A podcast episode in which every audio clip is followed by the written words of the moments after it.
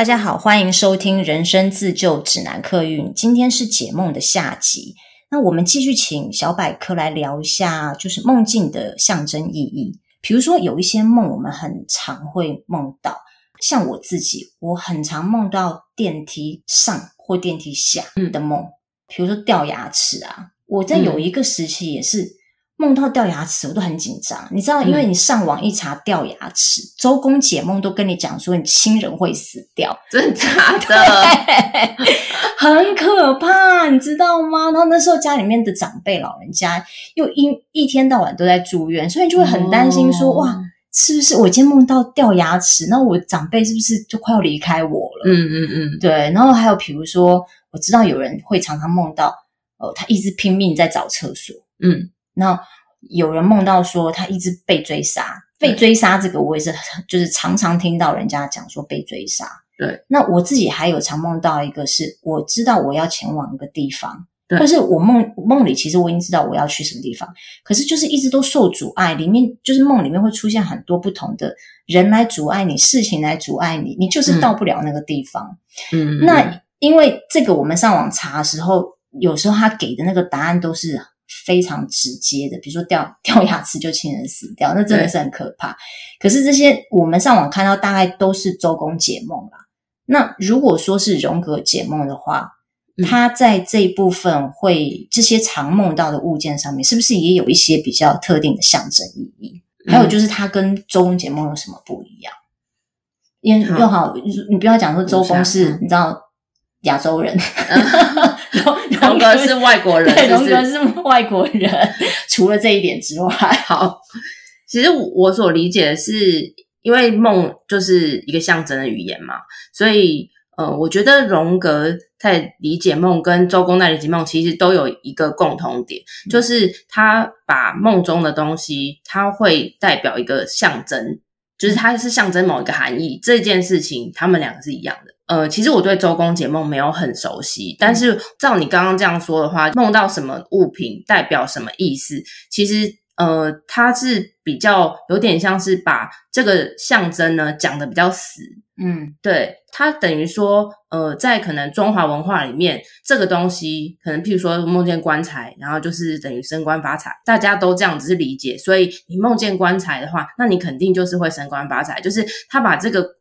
呃，象征的意义画了一个等号，就等于说不太做多的诠释。嗯，但是呃，荣格去理解梦的话，我我觉得他是提供了一个方法。假设你梦到一个什么东西，那我们就会先问那个东西对你个人的想法，你个人的意义是什么？嗯嗯嗯。所以变成我同样我梦到我找厕所，你也梦到你找厕所，嗯，可是我们就不会都是同样的意思。嗯嗯。对，因为可能厕所对我们来讲。是不同的，我们想到联想到是不同的东西，或我们在梦中是不同的感受，嗯、所以就会变成同样的物件，或甚至有点类似的情节，但是都是会有不同意思，就是诠释空间比较大一点，这样子。嗯，嗯嗯，就是有关我们常梦到的这些物件啊，它其实还是呃，就是在理解上面的话，其实还是有一些可以遵循的方向。譬如说，我们刚刚讲到那个电梯往上往下，其实你在梦中。不管你是搭电梯，还是你是走楼梯，还是你是就是飞上飞下，就是你有一个往上或往下的这个方向性的时候，其实我它有一个很概念性的一个思考方向，就是往上，只要我们是呃方向是往上的移动，它比较像是我们更靠近我们的理智。然后，如果是往下的话，比如说你到楼下，你到地下室，就是一个呃更靠近我们的内在，或者是更靠近我们的潜意识，往这个方向去思考这样子。那例如说，刚刚有提到，就是像掉牙齿这种，牙齿其实是我们一个很根本的呃能力，就是你吃东西嘛，你咀嚼，你都靠牙齿。那这个是我们本来天生就会有牙齿的。那如果说你梦到，诶，怎么掉牙齿了？那有可能是。最近的生活中，可能有一些你原本很有把握，你很基本，你本来就会的一些东西，但是你就是不知道为什么就是做不好，所以你就梦到说你在梦里面你这个基本的东西有点松动。那像是另外刚刚说到被追杀，它有点像是说你要讨论一下你的在梦中的那个情绪是什么。有些人是被追杀，然后觉得很很害怕。嗯，那有些人他是就是他就是反正就往前逃，他就是很紧张。那或者是你有时候会看到，哎，你背后是有一个人在追杀你，嗯哼。那有时候你是根本没看到有人追杀你，你只是就是那个气氛，有人有一个不祥的气氛，嗯嗯嗯，所以就会要更深入的去讨论说。那个梦里面的环境，还有你在梦里的情绪是什么？然后它连接到生活中，哦，是不是有什么事情带给你是很相似的那个情绪，可能造成你做这个梦？所以其实这些常见的物件，这个剧情吧，就是说他们都有一些可以去往那个方向去思考的一些诠释，但是要更细致的去理解你这个人发生了什么事的话，就还是要透过我们就是去讨论。去理解哦，你的梦有什么样的剧情，有什么样的情绪，然后你醒来以后哦，是什么样的感受，这样子，这样会讨论到比较细致，这样子。所以以后如果各位听众你梦到掉牙齿，请不要那么紧张，对，不会等于有人亲人死掉这样子。OK，好，那我们可以问一个十八禁的问题吗？哦，十八禁，对，好。什么？我怎么解放突然讲到十八禁？Podcast 是没有 NCC，所以不会被剪掉。原来是这样子哦。我想大家都会很想问，对，梦到春梦，欸，有什么意义吗？对，春梦，我觉得，呃，还是这要另外开一集聊。不用，不用。其实我觉得大家梦到春梦，我觉得都不用太紧张。应该是说，呃，春梦的话呢，是你在梦里面，其实可能跟某一个人物有。可能发生上床啊，或者是一些很亲密的、很亲密的关系、很亲密的互动，但是那个角色对那个对象，他也是一个象征啊。嗯，就就你醒了以后，他并他就是你的梦的一部分嘛。嗯，所以你可以去想的是，这个人他代表什么意思？你是说这个人在日常生活当中，对对你而言，对我而言，至于我他是什么对意义？对不对？对对对。比如说，好，我梦见我跟我的上司。发生性关系，对对，那可能我对我的上司的感觉是，哦，我觉得他很聪明，工作上面呃很干练，然后他应对进退很很厉害，这这一部分是我很羡慕跟想学习的部分。我跟这个人，嗯、我在梦里面，我 我跟他水乳交交融。我觉得有一个方向的诠释是可以说，嗯、就是你在干跟。就是你最近正在展现你个人就是很干练，嗯、然后很聪明的这个部分，嗯、就是你运用的很好，嗯、就是很自如。嗯、对，嗯、那当然这个你刚刚是用形容词去形容这个角色嘛？对。所以因为你跟这个角，你跟你刚刚形容的这个特质呢，就是非常的关系好，所以你。我会这么诠释啦，就是说你在现实生活中一定是也有很在这方面有很好的发挥，嗯，对。那另外一种也可以去思考说，呃，那个梦中的那个人，嗯，他对你来说是有什么关系？譬如说这个人是很重要，还是说他是，譬如说你刚刚说上司嘛，嗯，那他可能代表是一个权威，哦，对，就是你在跟梦中跟这个权威在互动，嗯，那你们中间。是发生什么事情？嗯哼，对，就是他也可以是另外一个诠释的角度。嗯嗯，对，所以其实我觉得还是要看做梦的那个人，嗯，他自己怎么样讲出来描述他这个梦。嗯哼，对，那才会做下一步的诠释这样子。那那如果说我们一般的，比如说像听众朋友，他也想要呃借由梦境更了解自己的话，你你有什么建议呢？他们要从什么？嗯，要从哪一个步骤开始？要做什么事情可以可以更了解自己？我觉得想要从梦开始做更深度的去探索梦的话，我觉得第一步非常重要，就是要记录自己的梦。因为梦我们知道很容易就醒来，就你当下记得很清楚，然后你中午在想一下的时候就已经很模糊，到晚上你完全就忘了。所以你一定要一醒来就记录你的梦。那可是有人会说，诶，我梦很长，哎，我要记什么？或有人觉得我梦很短啊，或者是根本醒来就马上就忘了啊，以为自己都没有做梦。那其实，呃，还是有一些不方式啦，就是而且记录梦这件事情是会进步的，就是它绝对会进步。就是你一旦开始记录以后，你记得的细节会越来越多。首先，你要怎么样记录你的梦？那这边就是想跟大家分享一些。重要的元素你要去记，譬如说梦里面出现的人物和物件，譬如说人物，像刚刚安卡他的梦里面有一个另他自己跟另一个男生，然后物件的话是譬如说物件或者是其他的动物，譬如说像刚刚里面有个很重要的角色就是蜘蛛，然后也有可能是梦里面你一直在把玩一个什么东西，就是在里面很重要的跟你互动的一个东西。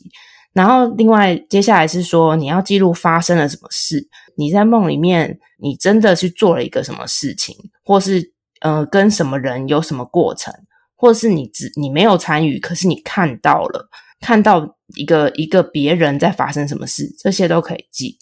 然后另外一个事情是，呃，感受的一个流动。譬如说，我刚刚问安卡，你在一开始的时候是开心的，那你后来是不是有不同的情绪？就是梦里面，其实我们因为有一个剧情嘛，有遇到什么事情嘛，所以其实那个感受的是会不变化，是会不一样。然后接下来是空间，你的梦发生在什么样的空间，就是会有一些呃不一样诠释的方向。譬如说，它是发生在大自然的环境，还是在街道上，还是在建筑物里面，还是在地下室。还是在你家客厅，或是别人家的客厅，都是不一样，所以你可以先记。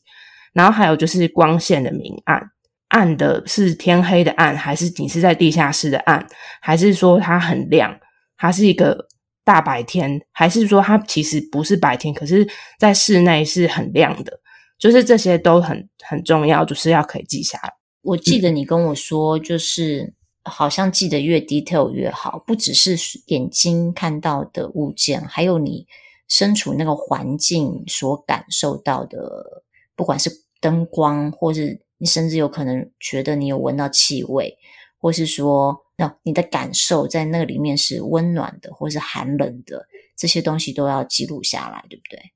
其实我是觉得记得细细节越多的话，后面可以讨论的事情就越多。嗯，但是如果一开始你可能根本还没有踏入这个记录梦的这个过程，那你要一开始不知道要记什么时候，觉得哦，好多东西要记，要到底要记什么？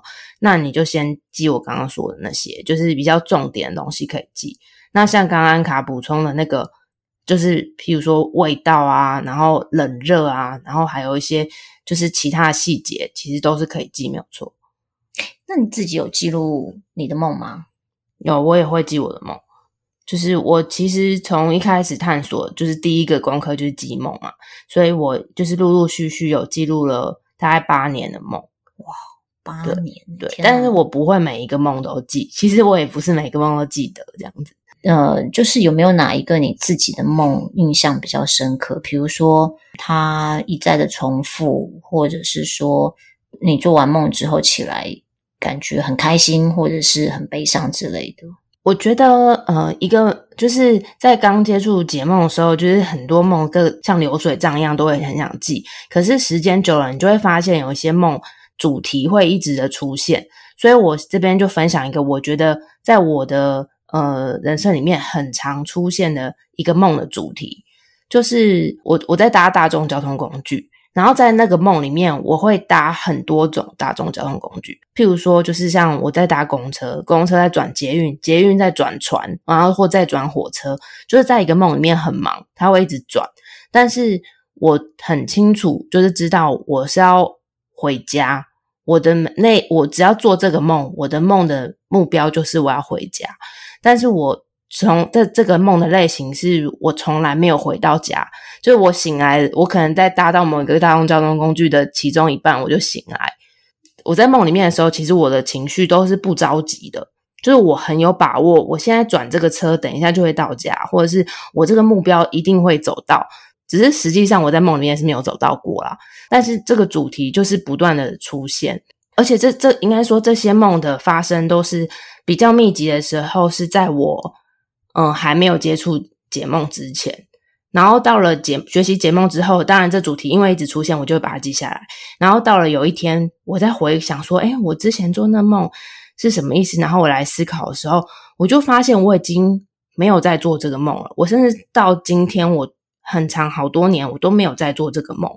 然后我就会去思考，诶，这个梦它的意思是什么？譬如说我在梦里面。我知道我要回家，那家是什么？对我来说，家是什么？是一个空间吗？还是一个人？那你记得你这个梦大概做了几年吗？嗯、我觉得可能比较有印象的，会是从比较大一点，可能从嗯、呃、高中、大学之后，然后一直做到我解梦嘛，就是大概解梦可能前一两年，嗯、所以其实做了很长的时间，可能十十几年。那你有自己解过自己的这一个梦吗？嗯，我是在。我在做这个梦的时候，其实我不知道，我还不会解梦嘛。嗯，然后我一直到后来，就是，呃，就是说我学习解梦之后，然后就会回想，哎，有什么印象很深刻的梦，以前一直在做，然后要解的，就是这个梦就浮起来，然后我就在思考，哎，这个梦它意思是什么？我自己会去解释的是，我知道我有一个地方要去，然后我很有把握我会到，但是。我不知道，我也也不是说不知道，我在梦里面没有觉得不知道，我只在梦里面会觉得我很笃定我会到，只是我会一直转换方法，因为交交通工具是在呃我们解释的时候，很常会把它用在一个群体或是一个沟通，我会用很我在很多的群体里面，或是我不断的不断的沟通的过程，我要达到我要去那个地方。我我的梦，我是这样理解这个梦啦，但是我一直没有到，但是我知道我会到，然后一直到有一天我，我我刚刚提说，我就是有一天发现我好久好久没有在做这个梦了，那我觉得我我我应该是已经到了，或者是说也不能说我到了，而是说我知道我正在前往的方向，这件事情已经在就是从我的潜意识跑到我的意识，我已经知道了，所以它不会再出现了，潜意识一直告诉我。这件事就是我在做，我在追寻一个东西哦，我要我是要去那个地方的哦。然后后来我已经知道了这件事情了，然后它就没有再出现。所以到现在你还是不知道你在追寻的东西是什么，对不对？其实我觉得不是不知道，而是他给我一个机会去探索。在梦中，我很确定我要回家嘛，所以家是什么意思？对我来说是什么意思？那我觉得。家就是我一直一直想要去呃更认识自己的这个事情，因为我们、哦、对，因为我们其实是我们其实是不可能永远不可能就是完全认识自己，但是我们可以选一个一直往这个方向走的路。